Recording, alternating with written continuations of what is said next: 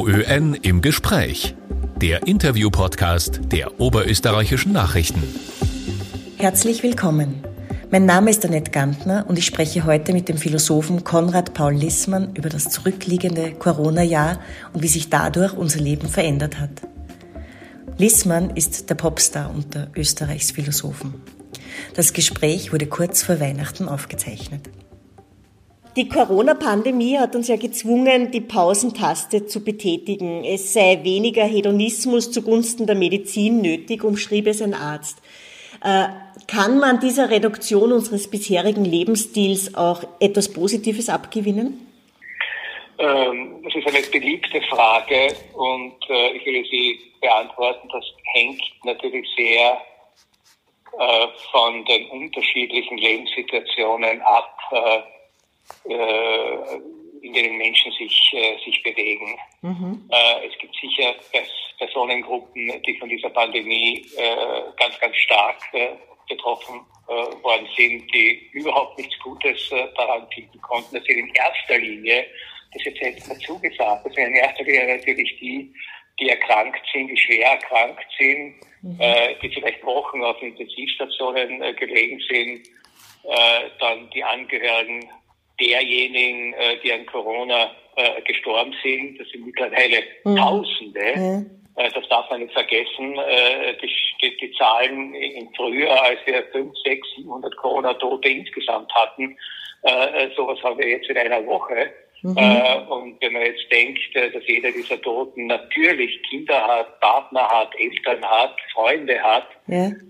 dann ist es in der Tat so, dass mittlerweile sehr, sehr viele Menschen äh, in einer Art und Weise davon betroffen sind, äh, die sie nicht, äh, an, den, an der sie nichts äh, Gutes finden mhm. können.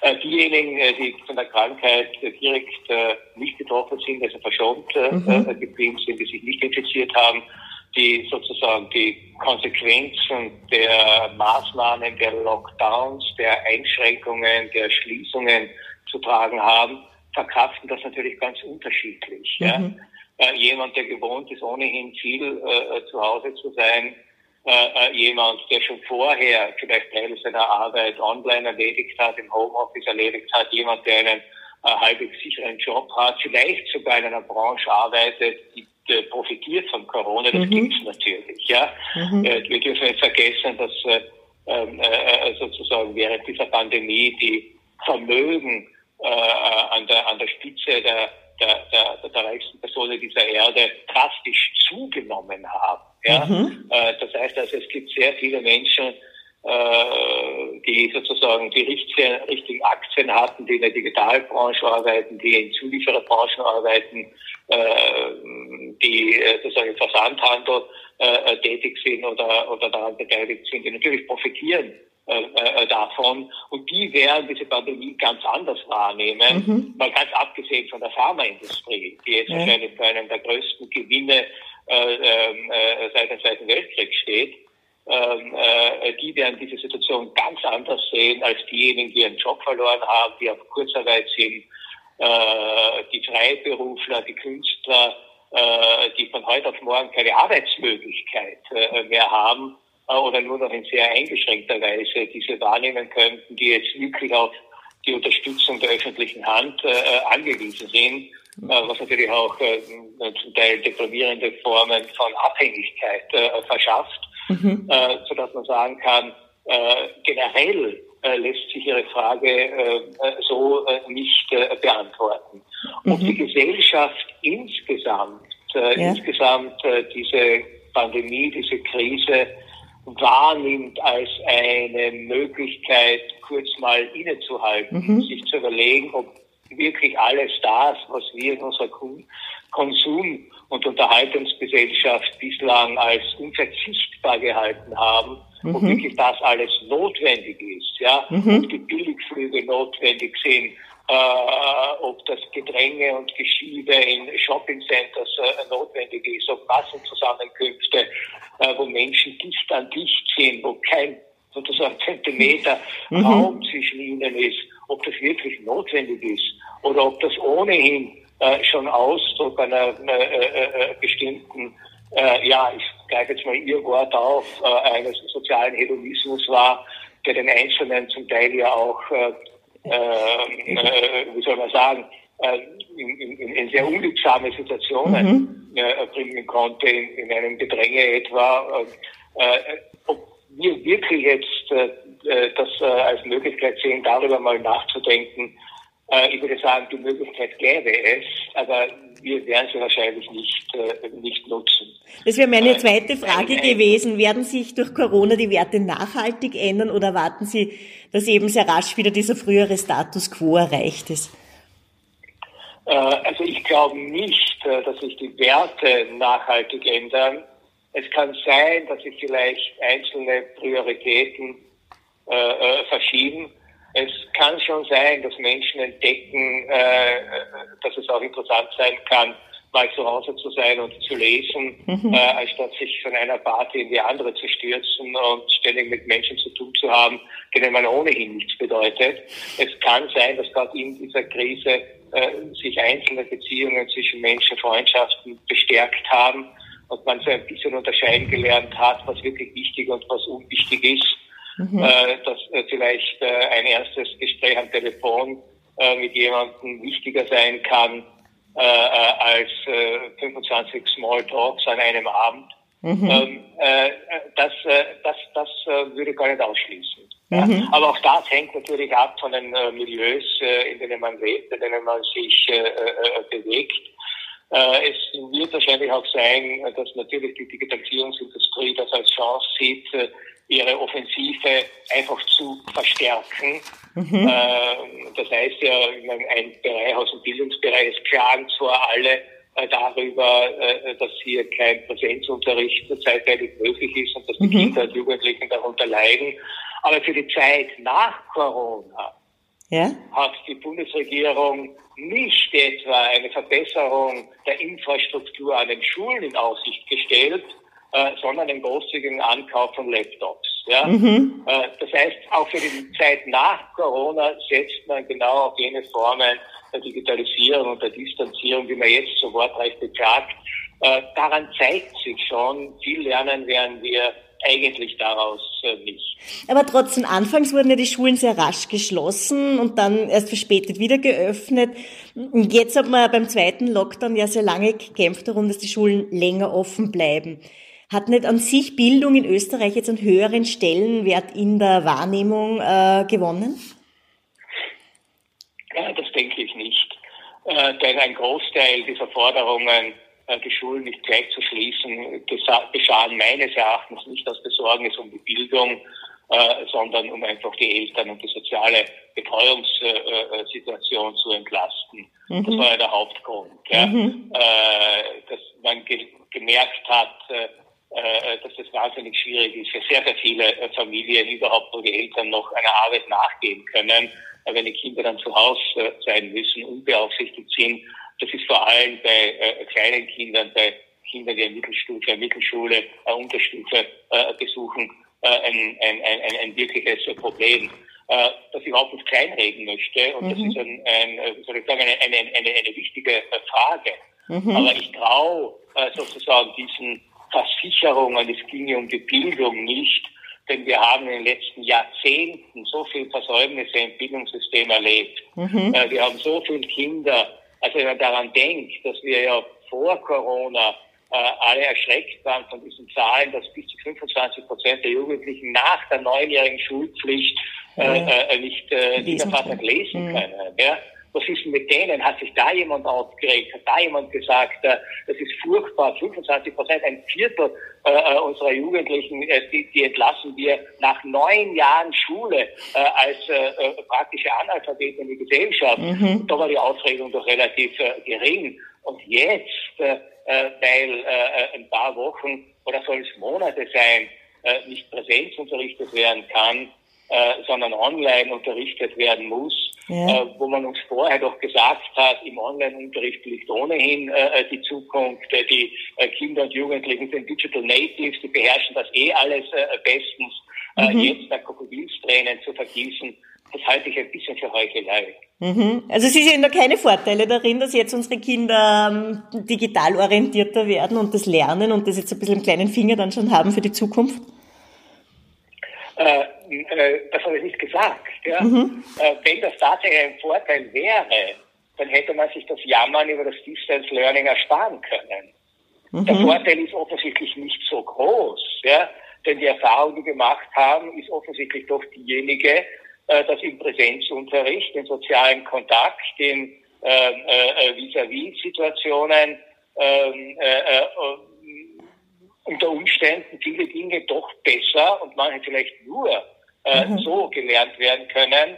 Äh, also ich würde sagen, wenn man ehrlich ist, ja, mhm. muss man entweder sagen, Digitalisierung ist super, dann brauche ich über Schulschließungen nicht klagen, oder ich muss zugeben, Digitalisierung leistet nicht alles.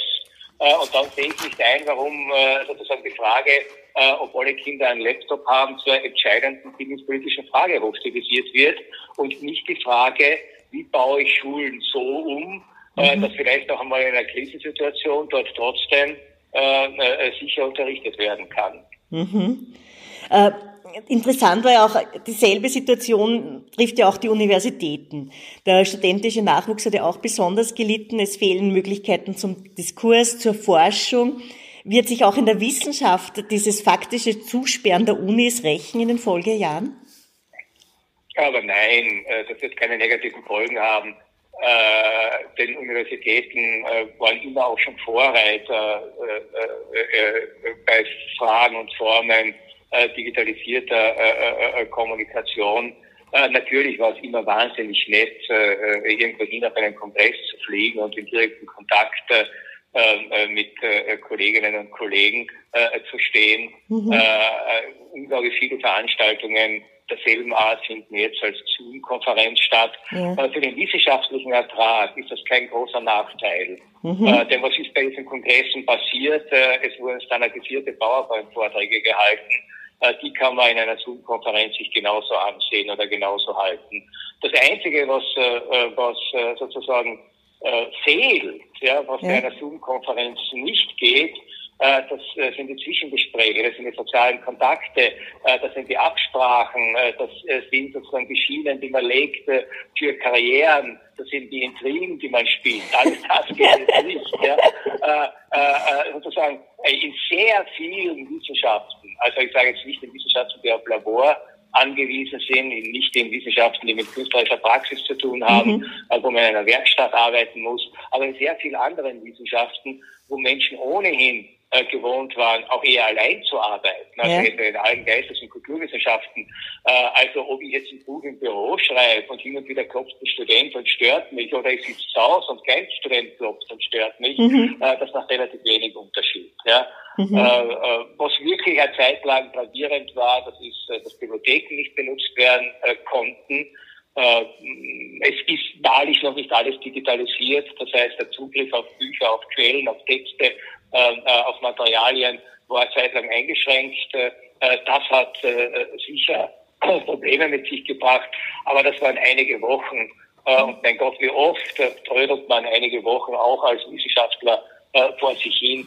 Also hier sehe ich, was die Forschung betrifft und übrigens auch was die Lehre betrifft, einige Nachteile, mhm. vor allem im sozialkommunikativen Bereich, aber keine gravierenden Nachteile. Mhm. Äh, und gerade die Rasanz, gerade die Rasanz, äh, äh, mit der die Pharmaforschung imstande war, binnen eines Jahres mhm. einen, einen Impfstoff zu entwickeln für einen bislang unbekannten Virus, zeigt doch, dass es hier zu keinerlei Einschränkung der Forschungstätigkeit gekommen ist, sogar in einem Bereich, wo ja wirklich viel in Labors äh, äh, mit Versuchspersonen, mit Menschen äh, gearbeitet musste. Also wenn das funktioniert, äh, dann wird wohl äh, in anderen Wissenschaften, die auf all das nicht angewiesen sind, mhm. der Verlust nicht so groß sein. Aber generell gefragt, muss die Jugend zugunsten des Schutzes der Älteren derzeit auf zu viel verzichten? Nein, das nee. glaube ich nicht. Äh, aus zwei Gründen. Es geht nicht nur um den Schutz der Älteren, wie wir wissen, Mhm. Äh, wenn Sie gestern die Sendung im Zentrum ja, gesehen hab haben, mhm. äh, äh, da war ein, ein, ein, ein, Teilnehmer, der eine schwere ja, der Herr Peichel. Mhm. hinter sich hatte, genau, der wochenlang auf der Intensivstation war, der lange voll gehabt hat und der ganz sicher nicht zur älteren äh, Generation äh, gehört. Mhm. Äh, das heißt also, es stimmt zwar, dass äh, Menschen ähm, höheren Alters, vor allem auch Bewohner von Alters- und Pflegeheimen in hohem Maße äh, oder in hohem Maße davon getroffen sind. Aber man spricht von 40 bis 50 Prozent. Was sind die anderen 50 Prozent? Mhm. Das sind 30-Jährige, das sind 50-Jährige, das sind Gesunde. Äh, das heißt also, das hielte ich oder hielte ich von allen Anfang an für eine schräge Optik. Mhm. Das zweite ist auch junge Menschen, keine Situation kommen, wo sie ein Krankenhaus brauchen. Mhm. Äh, junge Menschen sind ja risikofreudig, betreiben Risikosportarten. Äh, die größte Sorge jetzt bei der Öffnung der Skigebiete äh, ist ja nicht, dass die Menschen sich dort als Gott wie anstecken. Äh, mhm. Äh, in, der, in, der, in der frischen Winterluft, mhm. Äh, sondern dass die statistisch zu erwartbaren verunfallten Skifahrer äh, in den überbelegten Krankenhäusern nicht mehr behandelt werden können. Ja. Und das werden lauter junge Menschen sein. Ja? Mhm. Ich möchte nicht sehen, wie junge Menschen dann reagieren, äh, äh, wenn sie bei ihren, nach ihrem Snowboard-Unfall äh, die Botschaft bekommen, ja, tut es leid, aber operieren können wir jetzt nicht, äh, alle, alle Stationen sind voll.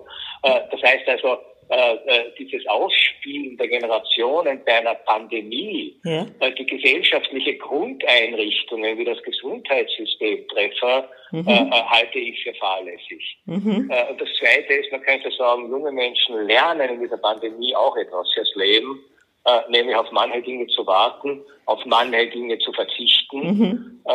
und wenn die Prognosen, die ja übrigens von jungen Menschen kommen, ja, mhm. äh, dass wir mit unserer Energiepolitik äh, zum Beispiel so nicht weitermachen können. Ja. ja. Also alle diejenigen, die auf diesen Demonstrationen Fridays for Future waren, mhm. ja, und die wir applaudiert haben, endlich eine junge Generation, die politisch wieder sensibel ist und die aktiv ist, ja, ja. die können jetzt schon üben, jene Verzichtleistungen, die sie ja selber fordern, mhm. im Hinblick auf die Beschränkungen, die wir uns auferlegen müssen, um äh, die Klimaerwärmung ähm, äh, zu verlangsamen. Mhm. Manche sehen ja in dieser genau Pandemie.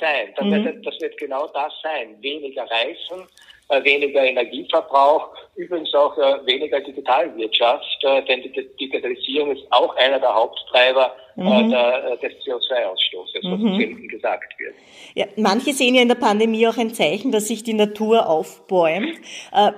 Wird hier jetzt Ihrer Meinung nach ein nachhaltiges Umdenken in Hinblick auf den Klimawandel stattfinden oder werden wir jetzt weiter verschwenderisch mit der Ressource Natur umgehen?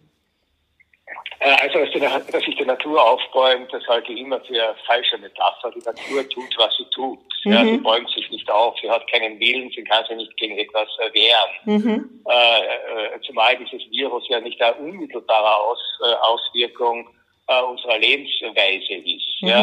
Äh, nur mittelbar, wenn die These stimmt, äh, dass äh, die Ausbreitung dieses Virus äh, zumindest stark begünstigt wurde äh, durch Wildtierhandel, mhm. durch unseren sozusagen gierigen Umgang mit natürlichen Ressourcen,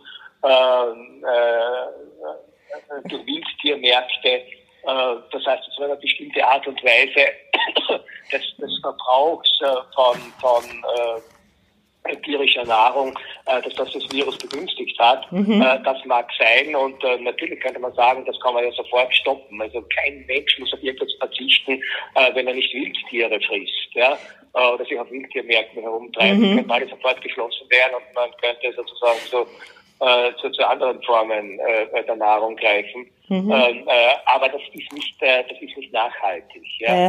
Äh, ich denke auch, dass wir aus äh, dieser Pandemie lernen könnten, ja, was es heißt, mit bestimmten Einschränkungen zu leben. Aber gleichzeitig können wir in dieser Pandemie nur deshalb mit diesen Einschränkungen leben und das fällt uns ohnehin schwer genug, mhm. weil wir wissen, sie, werden, sie sind begrenzt. Ja? Mhm. Äh, das heißt also, wir verzichten jetzt in diesem Sommer oder wir verzichteten in diesem Sommer oder in diesem Herbst auf größere Reisen, ja. äh, äh, wenn uns alle versichern, ja, dann kommt die Impfung mhm. und die Reisebüros machen uns schon die 25 Prozent vergünstigten Angebote äh, für die Flugreisen im nächsten Sommer. Mhm, und die Aktien der Kreuzfahrtschiffe gehen hinauf wieder. Also. Steigen, mhm. äh, steigen. So, seit, seit das bekannt wurde, dass der Impfstoff da ist, steigen die Aktien der Fluggesellschaften der Kreuzfahrtschiffe. Mhm. Ähm, äh, das heißt also, äh, das wird nicht nachhaltig sein. Ja? Mhm. Deswegen denke ich auch, dass man das äh, auch sowohl argumentativ als auch politisch äh, trennen muss. die Maßnahmen, die man ergreifen muss, sozusagen um die Klimaerwärmung, ähm, ja, man kann nur sagen, zu verlangsamen, ja. stoppen geht in den nächsten Jahrzehnten ohnehin nicht, mhm. beziehungsweise Maßnahmen zu treffen, um die Auswirkungen der Klimaerwärmung so gering als möglich zu halten, liegen auf einer ganz anderen Ebene als der Kampf äh, gegen dieses Virus. Mhm. Schon aufgrund der Langfristigkeit. Mhm. Es ist ja was anderes, eine Maßnahme zu beschließen, die drei Wochen gilt wie ein Lockdown, oder sich Maßnahmen zu überlegen, die 50 Jahre gelten sollen. Mhm. Ja, es ist ganz andere Form von politischer Verantwortung. Ja? ja. Es in das Leben der nächsten Generationen eingreift. Der Virus greift nur äh, äh, äh in das Leben bis zum nächsten Feiertag ein. Ja, ja wenn wir so gestalten. Ähm, wir diskutieren jetzt auch über die Impfpflicht oder den Impfzwang. Ähm, wie sehr kann die Entscheidung über den eigenen Körper gegen, dagegen stehen, gegen Maßnahmen im Sinne fürs Gemeinwohl? Was empfiehlt da der Philosoph? Welchen Zugang? Äh, das ist eine schwierige Frage, weil ich hier ehrlich gesagt mich auch um die legistischen Grundlagen noch nicht gekümmert habe. Ja. Mhm. Ich weiß ehrlich gesagt nicht, vielleicht wissen Sie das, wie es in Österreich ist mit Impfpflicht. Äh, hat es ja gegeben äh, früher. Äh, ja, werden Kinder noch gegen Pocken geimpft heute? Werden Kinder noch gegen Kinderlähmung geimpft? Ich weiß es nicht. Ja, Polio ja. schon, äh, Pocken nicht, 77 bis 77 war es verpflichtend. Ja, äh, und diese verpflichtende Impfung hat offensichtlich auch dazu geführt, dass diese Krankheiten äh, ausgerottet werden ja, genau. äh, konnten. Mhm. das heißt, es ist ja nicht so, dass eine Gemeinschaft den Mitgliedern keine Pflichten auferlegen kann. Mhm. Ja? Äh, wir haben den Mutter-Kind-Pass. Ja, auch ja. da werden das bestimmte äh, medizinische Untersuchungen und Maßnahmen regelmäßig überprüft. Äh, das ist gekoppelt an bestimmte Sozialleistungen. Äh, das heißt also, wir kennen das äh, mhm. alles aus äh, anderen äh, Gegebenheiten. Prinzipiell äh, wäre es mir natürlich am liebsten, äh, wenn Menschen äh, sozusagen durch vernünftige Momente dazu gebracht werden können, das für sie persönlich als auch für die Gemeinschaft äh, äh Beste äh, äh, zu tun.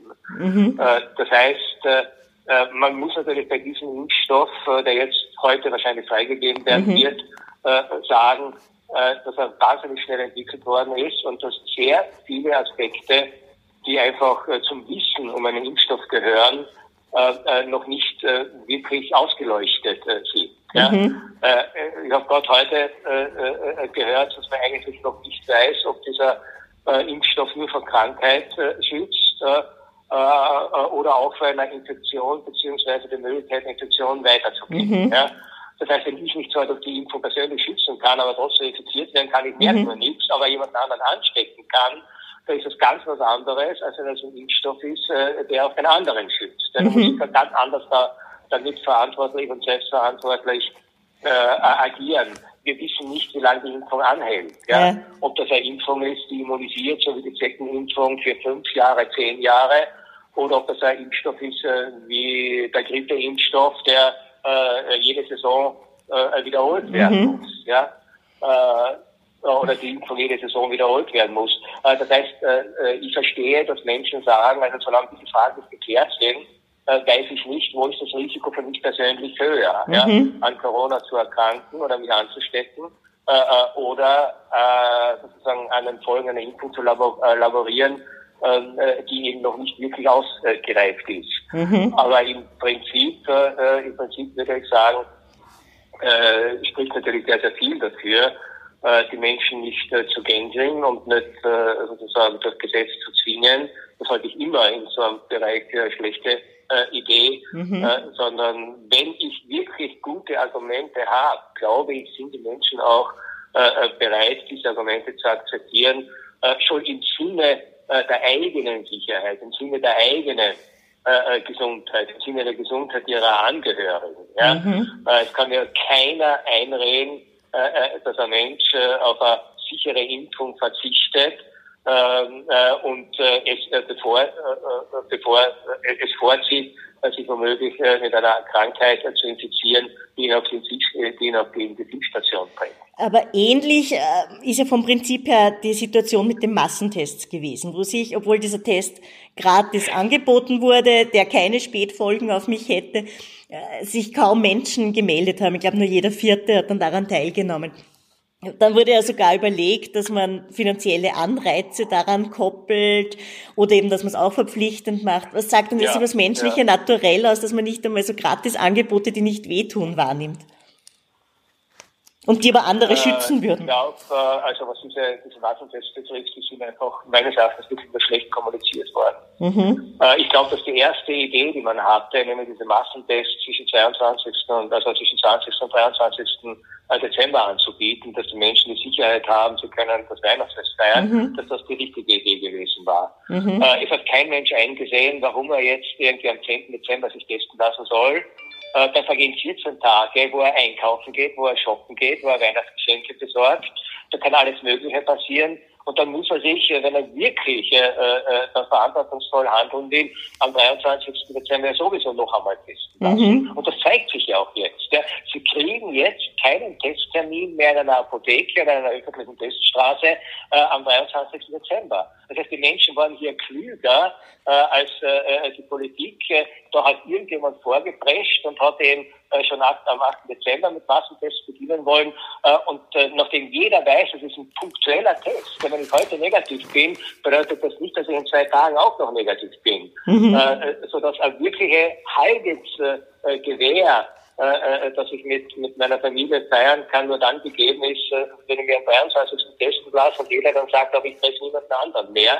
Das haben die Menschen begriffen, nicht die Politik. Ja? Mhm. Und deswegen will ich das, diese, diese diesen laxen Umgang mit diesen Massentests äh, will ich nicht dramatisieren, denn die waren zum falschen Zeitpunkt angesetzt. Mhm. Sie sind ja, glaube ich, auch einer der Berater von Sebastian Kurz, beziehungsweise hat er sich ja, glaube ich, ersucht, ein Philosophisch, also darüber philosophisch nachzudenken und zu reflektieren. Nein, ich bin kein, ich bin kein Berater des Bundeskanzlers, aber wir werden gemeinsam äh, also der ORF und das Bundeskanzleramt und ich werden gemeinsam äh, dann im Frühjahr einige Diskussionsreihen veranstalten, um alle diese Fragen, die wir auch äh, hier jetzt ein bisschen andiskutiert haben, mit Experten, mit Wissenschaftlern, mit Philosophen durchzudiskutieren. Mhm. Denn natürlich herrscht in vielen Bereichen Unsicherheit.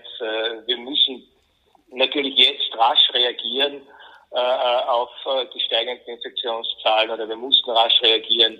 aber es muss auch eine Phase geben, wo man das sich gründlich überlegt, was passiert ist und wie man in Zukunft damit umgeht. Also auch die Fragen, die Sie gestellt haben. Mhm. können wir daraus was lernen für andere Krisensituationen? Können wir was lernen, wie unsere Gesellschaft tatsächlich funktioniert? Wie, wie groß die Gefahr ist, auch des Auseinanderfallens mhm. durch unterschiedliche Interessenslagen, etwa Generationenkonflikt oder unterschiedliche Berufsgruppen, unterschiedliche Lebenssituationen. Mhm. Äh, all das muss, glaube ich, äh, intensiv reflektiert werden.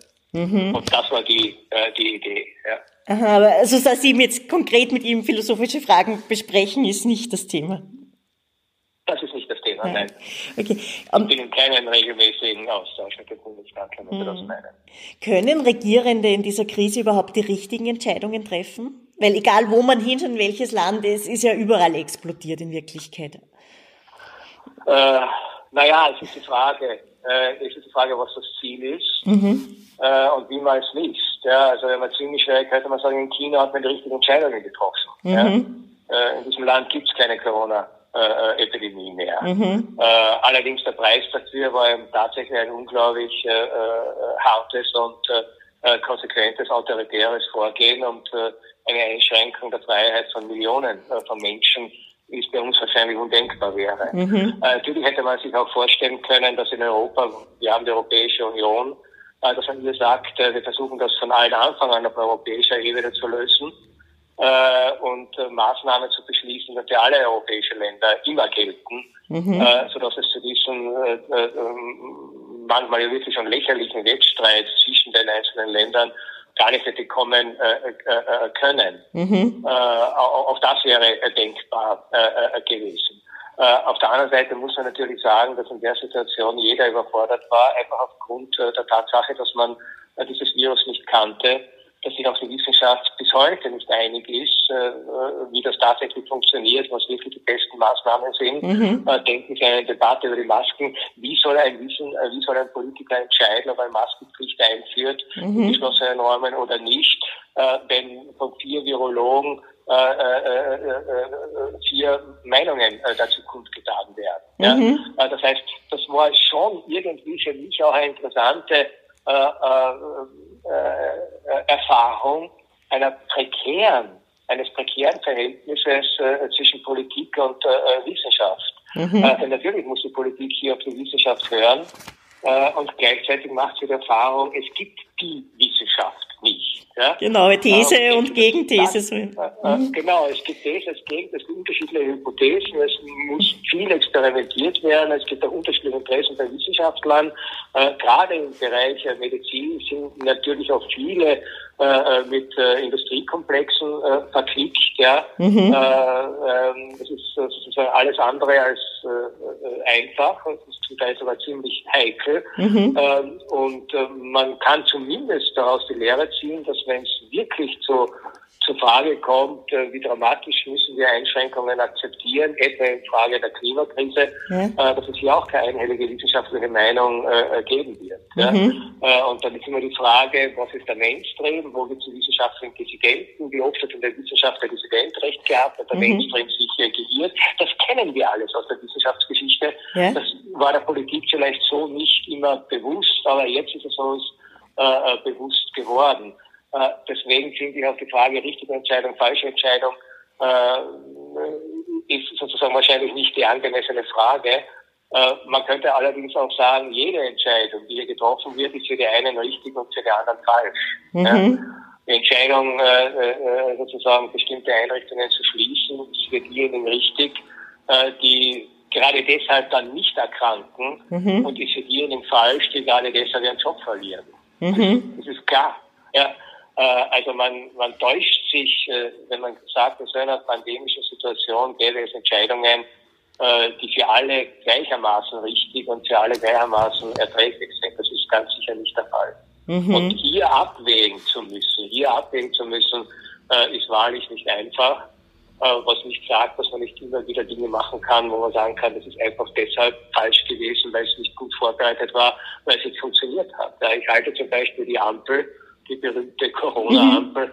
für eine richtige Idee, äh, die allerdings äh, verspielt wurde, weil man nicht den Mut hatte, die Ampelschaltungen an äh, konsequente äh, Maßnahmen zu knüpfen. Mhm. Und dadurch das, was die Ampelschaltung leisten sollte, nämlich Contact Tracing, äh, äh, nicht mehr möglich war. Mhm. Ja? Äh, genauso hat man die Corona-App äh, sozusagen schlecht vorbereitet, mhm. die sicher auch, wenn sie massenhaft äh, genutzt worden wäre, äh, das Nachverfolgen von Infektionsgeschehen immens erleichtert hätte und damit mhm. auch die Eindämmung der Pandemie äh, erleichtert hätte. Also da kann man schon sagen, hat man richtige Ideen gehabt, sie aber so schlecht umgesetzt, so schlecht kommuniziert, ja. so äh, dilettantisch auch oder äh, weil eben politische Ängste, nur ja, keine Klientel, nur ja, äh, kein Land, nur ja, keinen Wirtschaftszweig äh, zu rasch vor den Kopf zu stoßen, so groß waren, dass man das einzig Richtige oder das zumindest Zielführende, was man hätte tun können, mhm. dann doch nicht getan hat. Also hätte man vielleicht die politische Kommunikation auch verändern sollen? Waren diese Auftritte Ihrer Meinung nach ähm, passend in diesem virologischen Quartett? Äh, ich muss sagen, ich habe äh, nach dem ersten äh, Lockdown diese Auftritte nicht mehr wirklich genau verfolgt. Mhm. Man kann sie auch nicht wirklich ständig wahnsinnig machen äh, dadurch. Ich habe äh, sozusagen dann immer einfach nachgelesen, was sind jetzt die Maßnahmen, die beschlossen worden sind, äh, äh, damit ich weiß, wie ich mich zu verhalten habe und habe dann darüber nachgedacht, halte ich diese Maßnahmen aus meiner Perspektive äh, für richtig, für sinnig. Natürlich kann man immer an Kommunikation, Kommunikationsformen etwas kritisieren. Und man kann sagen, wenn sozusagen äh, individuelle Interessen oder politische Interessen den Vorrang zu gewinnen scheinen vor dem Interesse des allgemeinen Wohls geht prinzipiell äh, etwas schief. Äh, aber das trifft ja jetzt nicht eine bestimmte Person oder eine bestimmte Partei. Mhm. Äh, das gab in Österreich ein ungutes Hickhack. Denkt man mal an das, was zwischen Bundesregierung und Wien während mhm. des ersten Lockdowns sich abgespielt hat. Ein ungutes Hickhack, das bei sehr vielen Menschen so den Eindruck hat, ja, denen geht es darum, sich auch in dieser Pandemie äh, als Partei oder als Person zu profilieren. Mhm. Und denen geht es nicht um das Gesundheitssystem und nicht um das Gemeinwohl. Und das ist schlecht. Das mhm. ist ganz sicher schlecht, äh, weil eben so eine Pandemie nur bekämpft werden kann, äh, wenn man einen Großteil äh, der Menschen äh, davon überzeugen kann, hier äh, sozusagen in, in, in einer Richtung zu arbeiten, in einer Richtung sich zu verhalten. Mhm. Ganz abschließend noch, wenn wir eh wieder zum Anfang auch zurückkehren, was wird denn jetzt von Corona bleiben? Ich meine, das ist eine Pandemie, sowas 100 Jahre haben wir jetzt nichts dergleichen erlebt, also wir haben es ohnehin alle nicht erlebt. Äh, was wird da jetzt bleiben? Was werden wir mitnehmen für unsere Zukunft? Also ich glaube, es wird genau das bleiben, was äh, äh vor ziemlich exakt äh, 100 Jahren äh, von der spanischen Grippe geblieben mhm. ist. Hätten Sie vor Corona eine Umfrage gemacht, äh, was war die spanische Grippe, was hat die bedeutet, hätte wahrscheinlich keiner was gewusst. Nein. Oder nur sehr wenige Menschen. Mhm. Vielleicht ein paar kunstsinnige Menschen, die wissen, dass Egon Schiele in jungen Jahren an der spanischen Grippe gestorben mhm. ist. Dass diese Epidemie die größte Epidemie war äh, vor Corona des 20. Jahrhunderts, dass Millionen von Menschen äh, äh, äh gestorben sind. Äh, äh, das ist völlig aus unserem Bewusstsein äh, verschwunden. Und ich nehme an, von Corona wird nicht viel mehr bleiben als äh, die Erinnerung, das war der Sommer, wo man nicht wegfahren konnte. Äh, das war aber der Winter, wo man sich gestritten hat, ob man Skifahren kann. Äh, das war die Zeit, in, in der sozusagen vielleicht tatsächlich mehr Menschen gestorben sind als im Durchschnitt.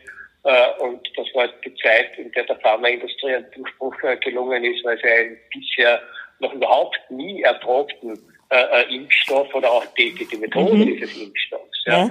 Äh, äh, innerhalb eines Jahres äh, durchsetzen konnte. Äh, und je nachdem, wie sich das weiterentwickelt, ja, je nachdem, wie dieser Impfstoff oder dann andere Impfstoffe, die auf dieselbe Methode hergestellt werden, sich durchsetzen werden, sich als erfolgreich erweisen werden, äh, werden wir das als, als Durchbruch empfinden. Sollte das Ganze äh, äh, sozusagen nicht halten, was wir uns jetzt äh, versprechen, könnte es, könnte dieses Corona-Jahr auch als das Jahr der großen Irrtümer in die Geschichte eingehen. Also wenn der Impfstoff nicht hält, was wir jetzt erwarten. Ja, genau. Das hoffen wir ja nicht. Nein, das hoffen wir nicht. Ja, das mhm. hoffen wir natürlich nicht, aber wir wissen es einfach noch nicht. Aha. Ja, da bei der Tuberkuloseimpfung war es so, die hat dann im Nachhinein eigentlich mehr Folgewirkungen gehabt, negative als positive Wirkungen, aber ja, ja sind wir zuversichtlich. Das müssen wir abwarten und natürlich haben wir ich auch übrigens. Ja. Mhm. Das Vertrauen in die, äh, äh, äh in die Wissenschaft, äh, dass äh, sozusagen das, was die bisherigen Tests ergeben haben, dass die Nebenwirkungen überschaubar sind und äh, äh, die eigentliche Wirkung zu schützen sehr hoch ist, dass es auch tatsächlich zutrifft, wenn dieser Impfstoff äh, nicht auf 44.000, sondern auf 44 Millionen Menschen hm. äh, äh, eingesetzt wird. Ja, hier gibt's ja die Verteilungsfrage jetzt, die aufpoppt sozusagen der Reiche. Fragen, ja. Ja, ja. Die erste Welt sichert sich die Impfstoffe ja. und die dritte ja. wird sich selbst überlassen. Ja, dann bedanke ich mich vielmals bei Ihnen, dass Sie Zeit gefunden haben. Das war das Gespräch mit unserem Gast, dem Philosophen Konrad Paul Lissmann. Ich bedanke mich fürs Zuhören. Bis zum nächsten Mal. OÖN im Gespräch. Mehr Podcasts finden Sie auf Nachrichten.at.